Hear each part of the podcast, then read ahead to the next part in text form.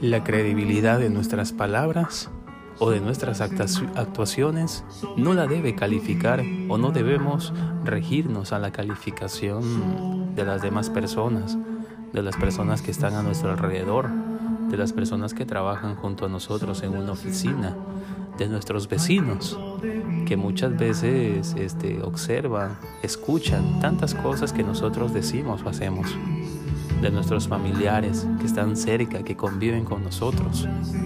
Es decir, la credibilidad de nuestras palabras y de nuestras acciones las debe dirigir Dios, no nosotros.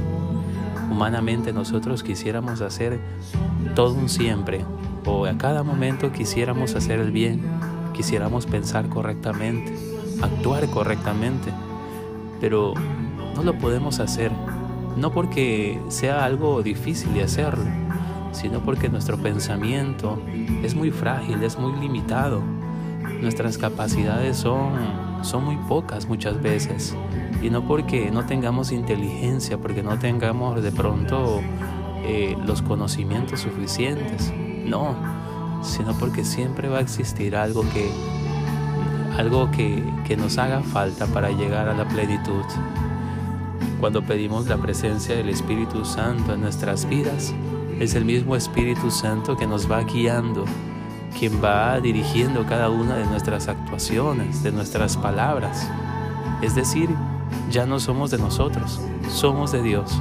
Y cuando somos de Dios o cuando nos dejamos dirigir por la acción de Dios en nuestras vidas, pues esas actuaciones y palabras las va a ver la gente con mucha más coherencia, con mucha más admiración y no porque hagamos cosas realmente extraordinarias, porque de pronto pensamos que, no sé, si, eh, tenemos o sufrimos un cambio radical es cuando la gente va, va a comenzar a creer en Dios. No, sino más bien nuestra manera de actuar, así, esa natural, esa espontánea, esa que solamente puede ser dirigida por Dios.